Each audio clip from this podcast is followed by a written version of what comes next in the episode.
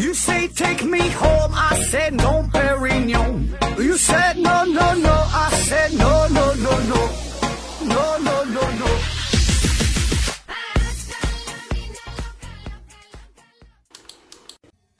拼命探索，不计后果。欢迎您收听思考盒子。明天呢就是六一儿童节，现在的咱这生活条件呢也好了，不管啥节，中国的、外国的、大人的、小孩的都能跟着凑热闹。所以呢，祝大家节日快乐吧！这个永远都能保持着一份童心，一份童趣儿，保持着童颜巨乳。上期节目啊，我们讲了曼德拉效应，其实呢，概括成一句话就是。我们都记错了。上期节目呢还有两个小彩蛋，一个呢就是呃有个知识点呢我讲错了，就关于英国大笨钟的这个“四”啊这个写法，这个大笨钟上面这个“是”还真就是 i v 的写法，不是呃 i i i i 是个数啊。嗯，感谢网友的提醒。嗯，为了验证一下啊，我当天就。特地买了一张卧铺的火车票，就去英国看了看哈，确实是我说的不对。我以前就是看过这方面的报道，那就是特意讲的大笨钟上面这个是的这个事儿，那可能是我正好记反了，所以这个上期节目中，嗯，我就没能核实这个事儿哈，所以为此给大家带来的不便嘛，我也是呃深表歉意。这呢也算是发生在我身上这个非常真实的曼德拉效应了。那还有一个彩蛋呢，就是上期节目的咱们的这个题目啊，很多人可能以为是米老鼠的裤子有没有背带，但是你仔细再看一下哈，其实呢，它应该是米老鼠的裤子没有没背带，这个还真就不是后改的。那继续我们与心理学有关的系列这个内容，今天我们聊一聊啊，呃，还是和这个记忆有关的这个话题。那大家回忆一下。看看是否有过这种经历，就比如说你第一次去某个地方旅游，参观了一座大教堂，透过教堂的窗户看到了窗外呢有几棵绿树，忽然之间呢你就感觉呀，这一切你好像经历过，好像呢来过这个教堂，或者呢你和一群朋友吃饭，到了一家新开的饭店，到了一个火锅店涮火锅，你的朋友呢把这一小把的青菜放到了锅中。然后呢，用筷子轻轻的搅拌一下，蒸腾的热气让你的视线呐有点模糊。那这一瞬间，你就觉得自己呀，好像曾经经历过这这些事儿。同样的饭店，同样的朋友，同样的菜品，大家呢讨论着同样的话题。那以上这些感觉呀，我想很多朋友应该都有过类似的经历，就是一种似曾相识的感觉。那这是咋回事呢？这个说法啊。有一个专业的说法，这叫 “deja vu”，这是法语的发音哈。这呢是一位法国的心理学家在1876年提出的。那翻译翻译过来呢，这个字面意思就是已经见过。文艺点的说法呢，如果要让这个语文老师说呀，这就叫似曾相识；生物老师说呢，这就叫海马效应；物理老师说呢，这就叫既视感；嗯，音乐老师说呢，这就叫昨日重现。那心理学老师说呢，这就叫闪回现象；美术老师说呢，这就叫记忆错觉。其实呢，这么多的词儿啊，说的都是这么一回事儿，就是你看到了一个场景，或者经历了一个场景、一个事物，你会呢对这个场景呢有一种非常莫名的熟悉感，就感觉这一切呀都见过、经历过，而实际上呢，你根本没有经历过。这种情况啊，并不少见。大约呢有这个三分之二的人都有过类似的经历，而且呢在这个青年人当中啊，这个频率更高，平均呢一年就得有个两三回。越是想象力丰富，越是经常旅行啊、受过高等教育啊、爱看书的这些人呢，就更容易出现这种似曾相识的感觉。那反倒是真正开始重复日复一日的单调的生活的时候，这个事儿的发生率呢反倒降低了。那我们刚刚说的这个去教堂啊、吃火锅啊，这些熟悉的感觉，这个经历哈，这都是呃算轻的，就是说不会对你什么生活造成什么严重的影响。但是在美国有一位八十多岁的老头，他呢就是不敢看电视，不敢看报纸，因为呢他会觉得之前就是已经看过这些内容都是重复的，他也呢不敢这个出去散步，因为他会觉得就之前的某某一天哈。有过类似的场景，就同样一只鸟在同样的这棵树上唱着同样的歌谣，同一辆车呢以同样的速度开过了同样的一个街道，就整个这个生活啊，每天就是不断的 Ctrl C Ctrl V，那一点意思也没有。范伟有一部电影叫这个呃有完没完，有完没完啊？这个讲的就是他每天呢都重复的过这个四月一号这一天。那有兴趣的朋友呢也可以看一看这电影，还还行吧，反正。那当然了，这位咱说的这个八十多岁的老爷子，这是因为啊他岁数大了，他这个脑子呢出现了点问题。而这个范伟对于生活的这个重复呢，这个是电影艺术的需要一种加工。可是现实生活当中，为什么我们？大多数的人哈，大伙儿都年纪轻轻的，这个精神也挺也挺正常的，怎么会有类似的这个经历呢？为什么会陷入这种时空循环的一个怪圈呢？对于这个问题的解释啊，那理论就是非常多了。有的说是时光倒流啊，这个有特异功能啊，还有什么多维空间呐、平行宇宙啊、这个转世轮回呀、精神错乱呐、时间隧道啊、共享记忆呀、预知未来呀、外星人绑架哈，老多老多。当然，咱们这个作为一档这么严谨的科学节目，那现在呢，我也不知道具体具体答案是啥，所以呢，我就收集整理了各种各样的假说，和大伙呢说一说，分享一下，大家呢随便听一听也就完事儿了。愿意相信哪个，那就是你自己的事儿。那从大的方面说，这个问题的解答呢，分为两大类。那一类呢，就是我个人感觉比较靠谱的。一类呢，就是我个人感觉不太靠谱的。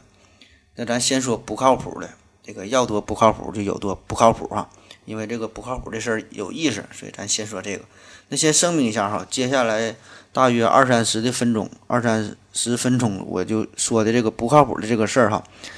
你可以当做这个一句真话也没有。那真正喜欢科学的朋友啊，可以直接忽略这段哈。喜欢听段子的，咱们这个继续往下听。第一种不靠谱的解释呢，就是这叫转世轮回呀。古希腊的哲学家毕达哥拉斯就认为这种现象和自己的前世有关。在许多的民族哈，世界许多民族、各个国家、各个宗教当中，都有这种转世轮回的说法，说叫前世今生来世嘛，这个三生三世种桃花。那咱们民间也有这个流传的说法，就是说这个人死了之后。你得这个过奈何桥，喝孟婆汤，喝完这碗汤，你这个以前的事儿就全都忘了。那有一天，这个孟婆就去找这阎王爷嘛，他说：“我这天天给别人喝汤，看着这个破桥，这也没啥意思，就这点事儿哈。那我也想转世投胎，换一种活法。然后阎王爷就说：你想换个活法，那也行，那你就是重新投胎做人，那你就先把这碗这碗孟婆汤先喝了吧。”忘了过去哈，重新开始投胎。然后孟婆那说好啊，那我就喝了这碗汤吧。喝了汤之后，阎王爷就说：“从现在开始，你就叫孟婆了。你呢，负责掌管奈何桥，给大家喝孟婆汤。”那对于孟婆汤，保不齐啊，有的人就是酒量特别大呗，饭量特别好，这一碗下去呢，这个过去的事儿没忘干净，还残存那么一丁点儿的记忆。所以，当当当他在投胎的时候呢，他呢就可能记住曾经的事儿，或者是遇到了这个某个人哈、某个场景，就会觉得很眼熟。那这事儿呢就不稀奇了，许多小说、许多电影啊都有类似的桥段。那咱们现在哈，这个有一些嘴挺笨的男生啊，看到了心中的女神，就会用一种俗到家的方法进行搭讪，就说：“哎，我好像在哪儿见过你呢。”那为什么这么 low 的方式现在仍然会有人去用呢？那也许这个男生啊是很真诚的，是发自肺腑的，可能上辈子这俩人呢就是有点故事。这个《红楼梦》里边这个宝黛初见嘛，这个黛玉啊，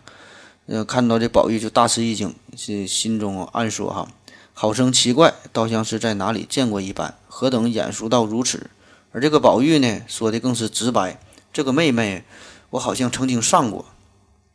那么这就叫这个宁愿相信我们前世有缘，今生的爱情故事不会再改变，因为上辈子啊，这个宝玉呢是神瑛侍者，这黛玉呢是绛珠仙草。这个神瑛侍者对这个绛珠绛珠仙子就是有这个灌溉之恩呐，就天天给他浇水呀，就是有恩于你。所以呢，这辈子这个黛玉啊就得是还人家嘛，报恩，就是用眼泪来还哈，就是黛玉天天就哭，天天哭嘛，这泪流干了就还完了。那总有朋友问我哈。你刚才说这些事儿都是真的吗？这个说这玩意儿，这转世轮回，这不违背科学精神吗？这不是宣扬迷信吗？嗯，咱事先不声明了吗？这哪有那么多真事儿哈？这个就是一听一过，当个乐呵就完事儿了。你要说迷信，那还有更迷信的说法呢。说这个世界上啊，有专门一个机构，这个机构呢就负责收集各种被人们遗忘的记忆，男女老少的都有。等把这些记忆呀攒够了，就是这个长度够组成一个人完整的一生的时候，那么就把这个记忆呢注入到一个婴儿的体内。所以呢，这个婴儿慢慢长大之后啊，他就会出现一种情况，那么很多地方他没去过，就会莫名的熟悉；很多人他没见过，但是呢会一见如故。还有更离奇的解释哈，就是啊，这人快要死了的时候，在临死之前，眼前呢就会就会像过电影一样。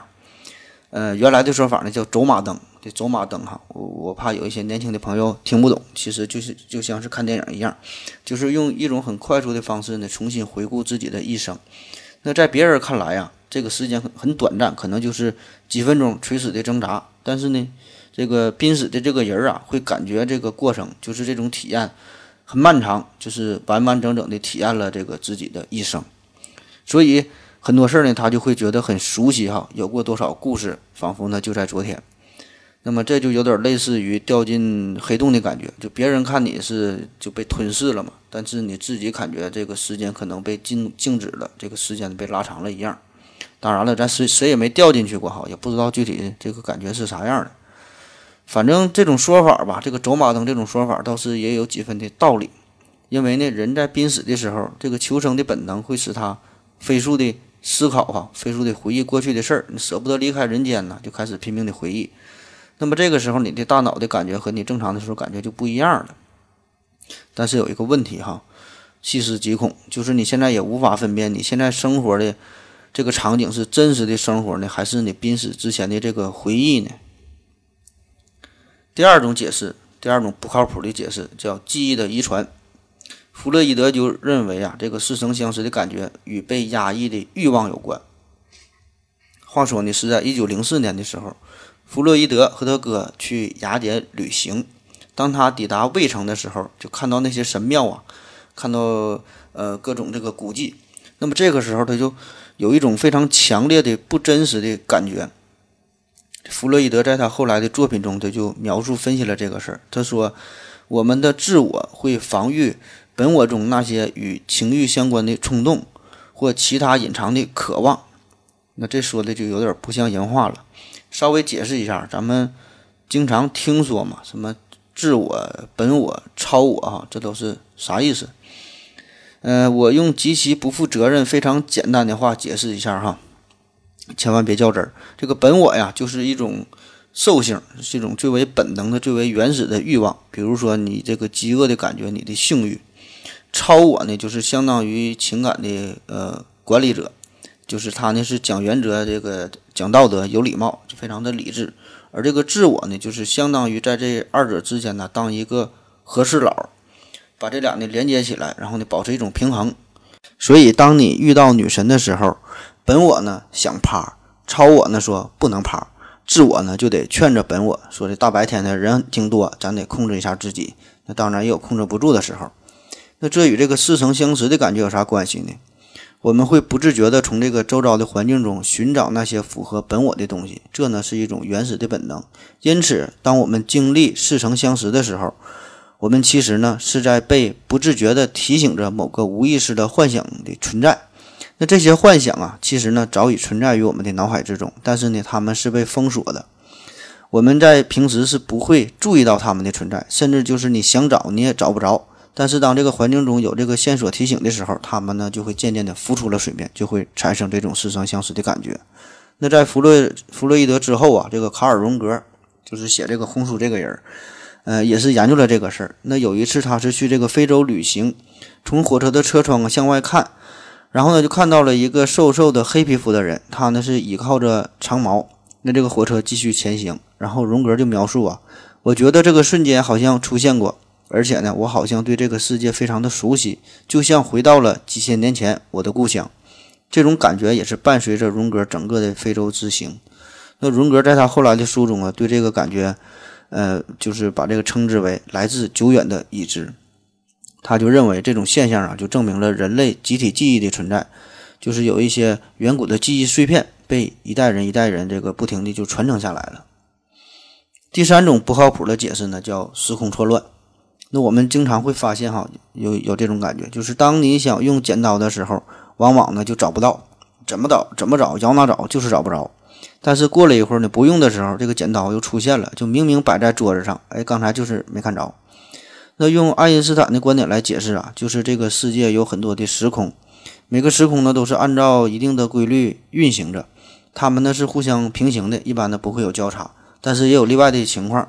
可能啊就是这个剪刀啊这个比较尖呐，就刺破了时空，出现了时空交叉，这个时空就错乱了。然后这剪刀呢暂时到其他的时空里边转了一圈，那这个时候正好碰上你想用，然后呢你就没找着。那当然这种巧合是很少的了。当然，这个剪刀比较尖，刺破了时空这事儿哈，也是我编的。那以后再有这么明显的错误，我就不提醒了。那人也一样啊，如果碰巧呢，就你存在的时空和未来的时空就发生了交叉，也就是说，你有很短暂的时间进入到了未来的时空，但是很快又回来了。那么，假如你在未来时空用剪刀剪了一张纸，就是呃有了一个操作，有了一个行为，然后呢又回到了这个现在的时空。还能，然后你还要进行同样的操作，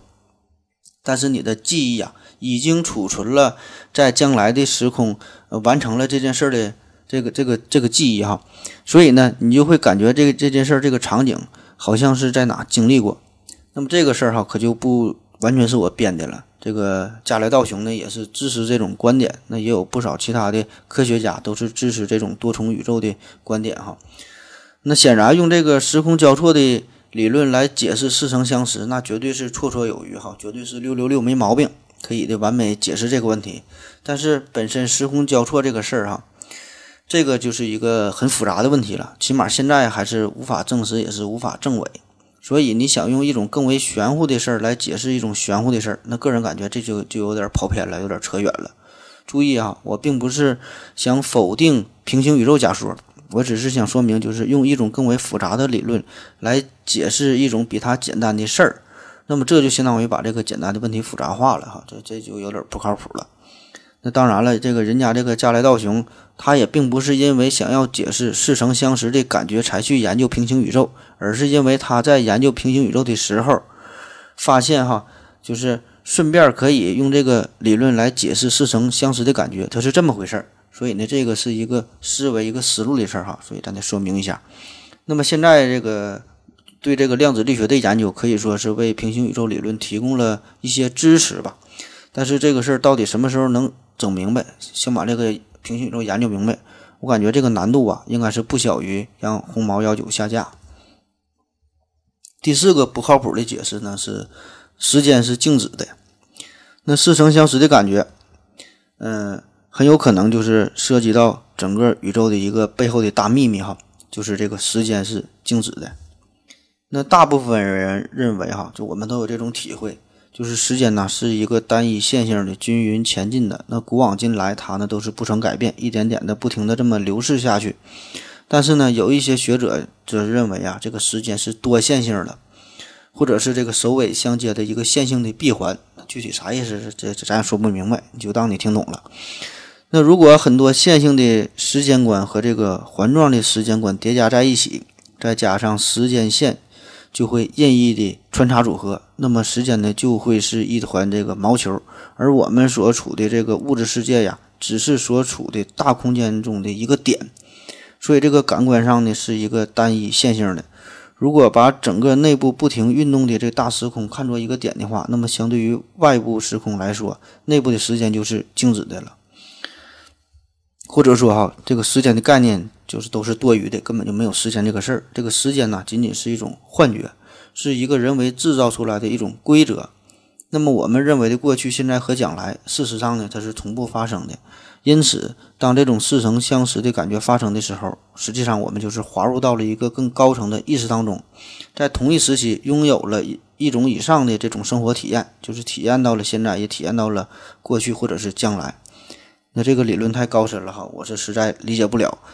嗯，给我自己都整的有点蒙圈了。咱再说第五个，叫超自然的神谕。那所谓的神谕啊，那就是神的启示。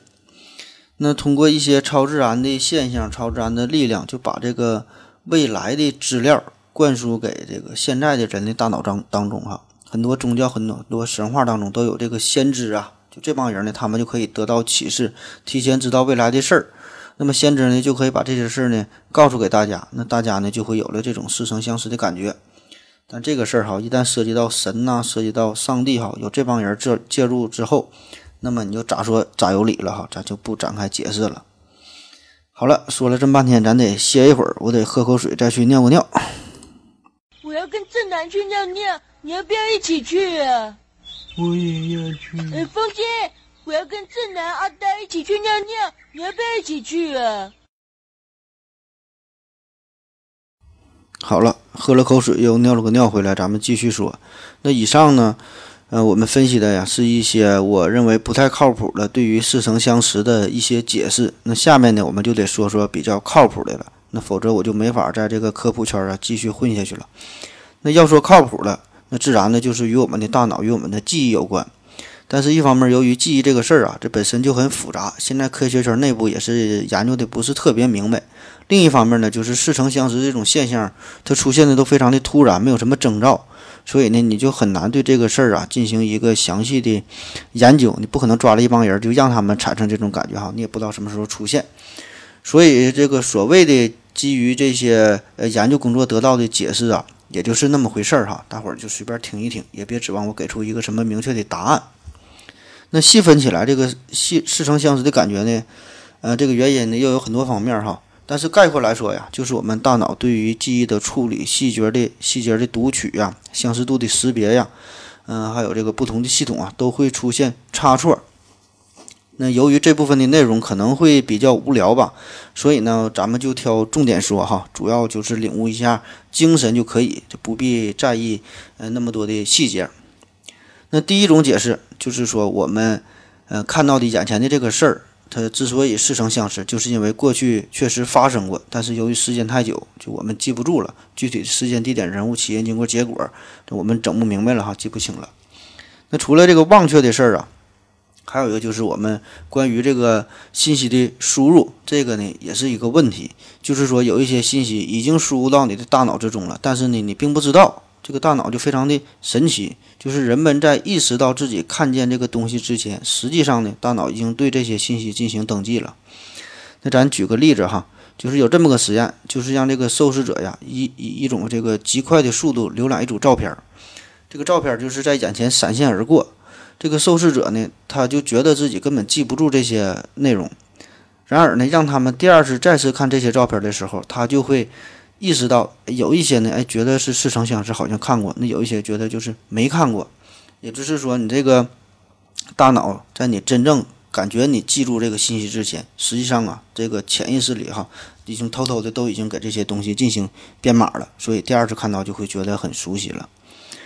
那么我还看过一个报道，这个老外也是有意思，他就是在这个电影当中呢植入一些广告，但是这个广告呢是非常快速的呃出现。就是你这个人眼呢，根本就察觉不到它的存在，根本不知道这个电影里边还插入了这些广告。然而奇怪的是，就是过了不长时间，这种商品的销售量啊，确实呢，它就会提升。第二种解释呢，就是眼前这个事儿啊没发生过，但是呢与这个真实的记忆有相似之处。那么这种情况就是非常常见了。那比如说咱们这回啊，你你去看的是这个意大利的教堂，那么以前呢，你可能是看的是法国的教堂，因为与这个记忆中的某段情节有高度的相似性，所以呢，这个大脑它就是误会了哈，就这样呢就被称为虚假的熟悉感。嗯，咱举个身边的例子，比如说你到朋友的这个新房，新装修的房子，到这会儿了，你看一看哈。感觉很奇怪哈，哎，感觉这房子怎么以前来过呢？但实际上不可能的，它这刚装修完事儿。那原因就是，可能啊，这个房间和你以前去过的某个地方的这个房间的布局啊、这个结构啊、装修风格啊，它是非常类似的。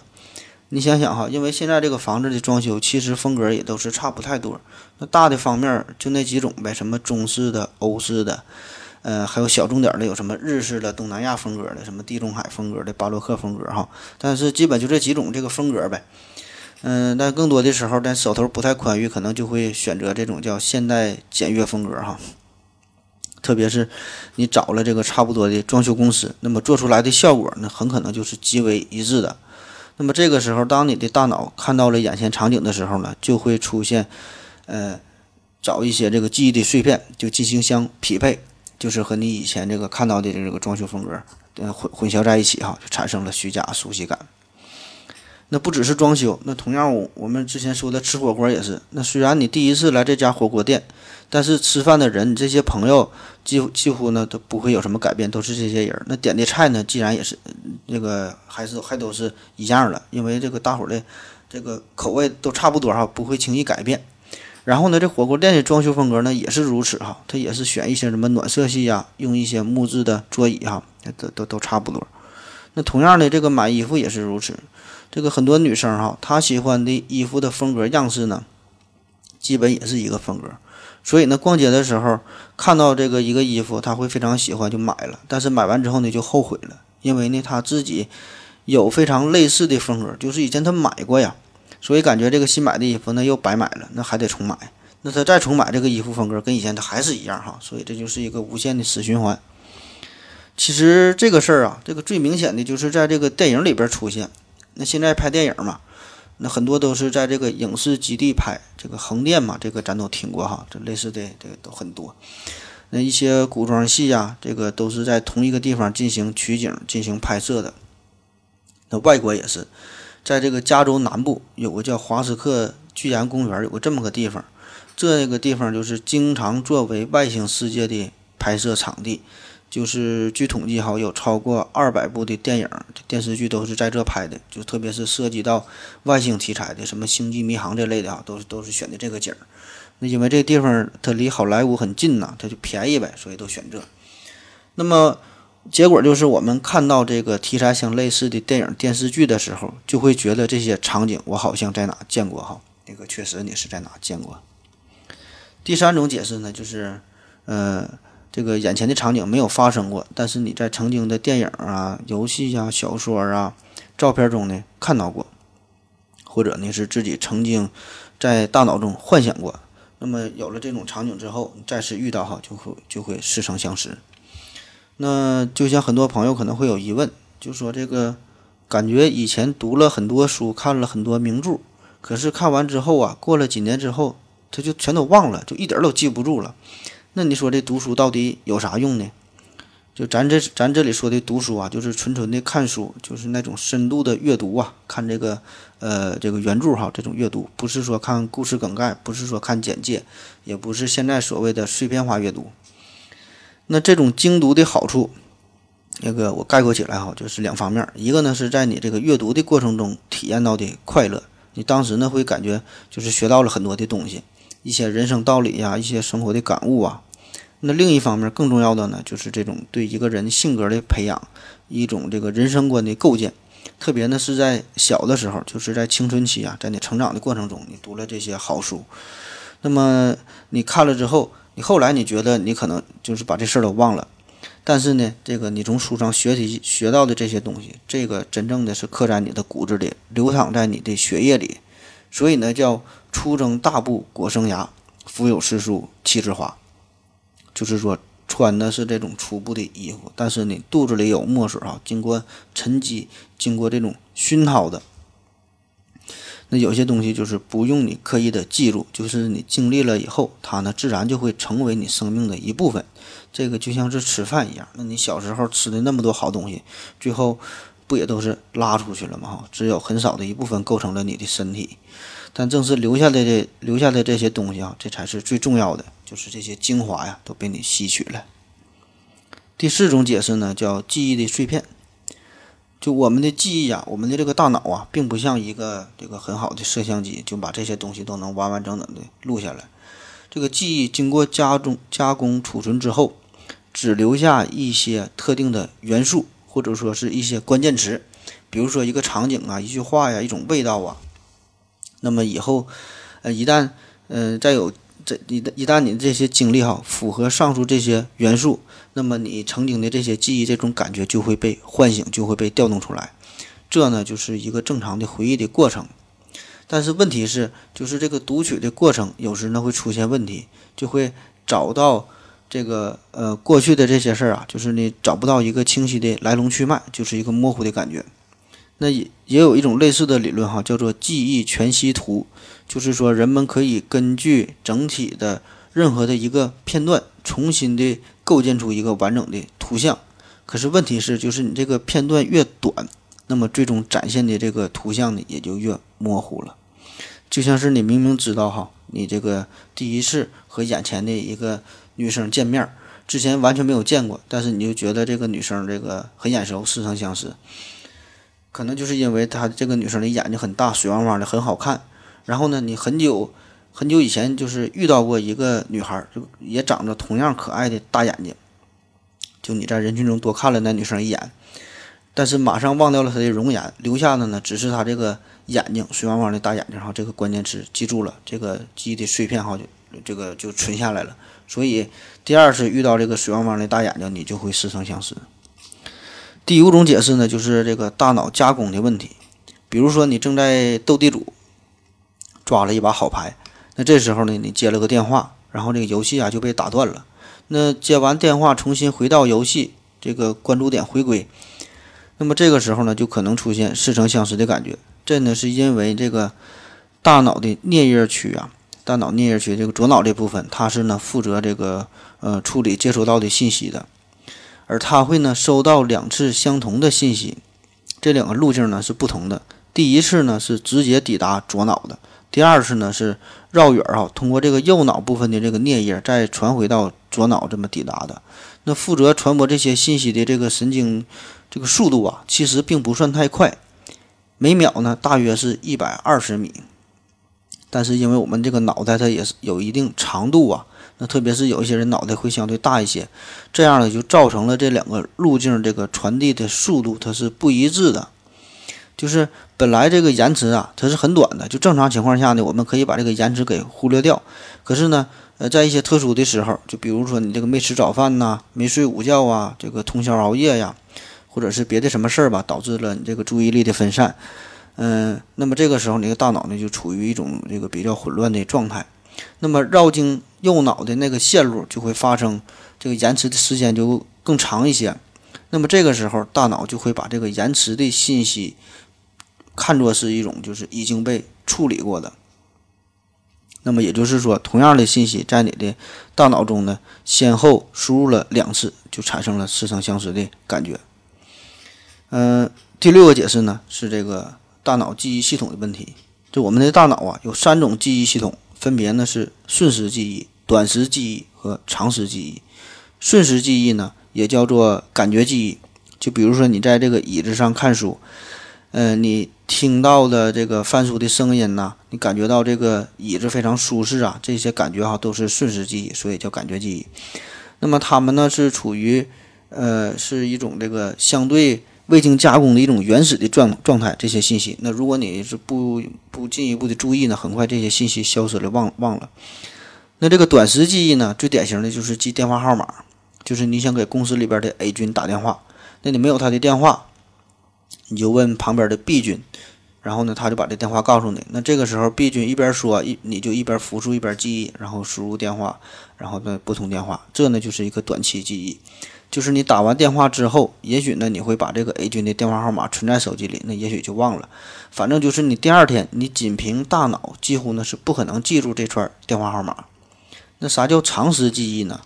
这个长时的记忆就是，比如说同样是问电话号码，但是这是一个女神的电话号，那你就会刻意的想要记住这串电话。甚至呢，用一些什么谐音呐，什么一些方式哈，反正就是印象很深刻呗，你就记住了。那过了几天，过了几个月还能记住，那这样呢，这个短时记忆就变成了长时记忆。那么问题就来了，似曾相识的感觉呀，可能就是与大脑中长时、短时这回路之间就出现了某种故障有关。那一般情况下，这个长时记忆都是由短时记忆经过反复的加工、刻意的复述转变而来的。那似曾相识的时候呢，就是本来应该先放在短时记忆区的这些新的信息，却直接进入到了长时记忆区。那么这个时候就让你觉得哈，这个信息是一种，呃，比较古老的、比较陈旧的信息，就是感觉就以前就是经历过了。第七种呢叫做自行脑补。自行脑补这个词儿是现在来看是一个网络用语了，呃，就是呃别人的话说了一个话哈，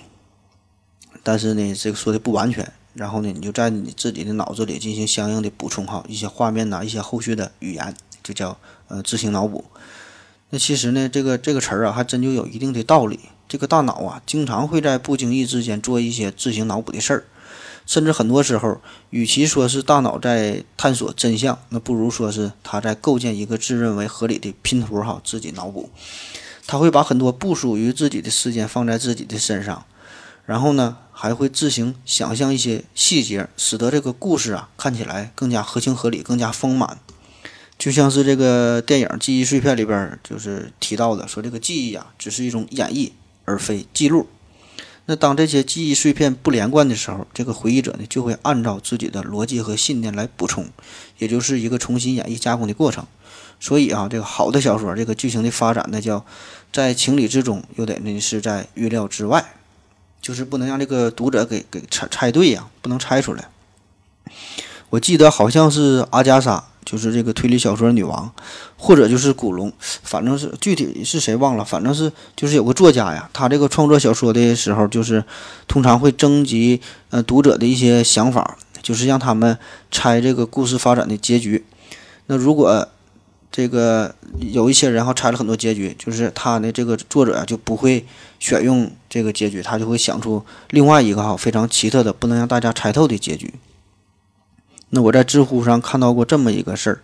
这个题主呢是描述了他妹妹就得了一种就暂时性丧失视力的这个病哈，但是呢他这个本人当时呢并没有发现自己的眼睛看不到，那直到电视机打开，他才发现，他就察觉到自己呀就是能听到电视的声音，但是呢却看不到电视机的画面，也就是说他这个大脑啊在之前呢已经是自动的脑补了大量视网膜无法捕捉的这个图像。所以在短时间内，他也完全不会意识到自己已经瞎了这个事实。那么在临床中呢，有一种病就与这个症状非常的类似，叫做呃安东盲目症。就是这种病的表现，这个患者呀分明已经失明了，却呢是坚定的认为自己能够看着东西。那即使他呢无法解释自己身上这个磕碰造成的外伤这个情况，但是病人呢仍会这个就是自己脑补哈，虚构各种情节来把这个事儿呢。这个显得非常的合理化，这呢就是这个自行脑补巨大的威力。所以哈，不但是我们这个眼前的画面呢可以脑补，这个过去的记忆啊，同样呢也可以进行脑补。那关于这个自动脑补产生错误的记忆，老外哈也也是做过一个实验，叫做商场迷失实验。大概的意思就是说呀，就是这个研究人员找了一帮人儿，对他们分别说。就问他说：“你是否还记得在你大约四五岁的时候，然后你在商场里边，家长给你零钱，你自己呢就是，呃，买雪糕去了，然后你就走丢了。那结果显示哈，有超过四分之一的人都说过自己有过类似的经历，然后呢还会补充上一些细节。那当然，实际上这些人呢并没有这些经历哈，都是这个自行脑补加上张冠李戴的结果。那我们看电视看这个电影里边，经常还有有这么一句台词。”就是说，对一个人恨之入骨，然后经常说哈，你把他烧成灰儿，我也能够认出来。那不仅我们这么说，外国人也这么说。二零一一年，在纽约就发生了一起谋杀案，这个目击证人呢叫肯纳迪，他呢就非常坚定地声称，说自己呀绝对不会忘记这个罪犯的那张脸。然后当他被要求在法庭上指认犯人的时候，他把手指呢指向了旁边的一位陪审员。那这个场面多少是有点尴尬，引来了大家的笑声。然而呢，这个笑声的背后啊，却让人不寒而而栗哈。你想一想，如果那位站着的那那个人哈，不是一位陪审员，而是一名嫌疑犯的话，那么这会不会又是一起悲剧的序幕呢？所以，种种这些自行脑补的画面呢，使得我们的生活有时候显得更加丰富多彩，会带来一些似曾相识的感觉。但是呢，有些时候这就变成了一个极为严肃的话题了。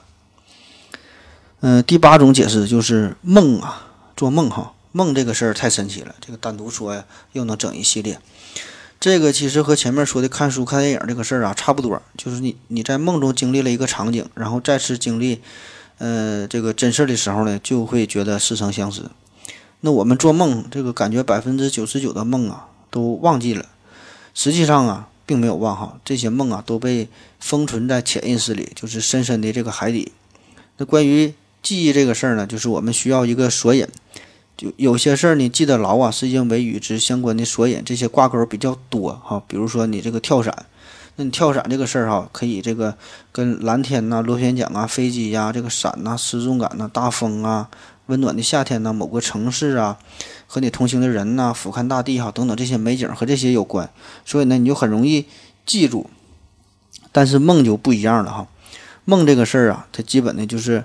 呃，没有几个索引，甚至说呢，没有一个直接的名词能跟它挂上钩，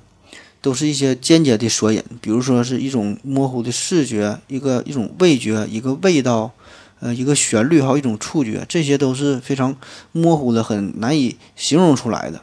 所以这种感觉，如果不是在这个一个确切的外界因素再次刺激的时候，你是不会主动的呃调取出这段信息，你想找也找不着哈。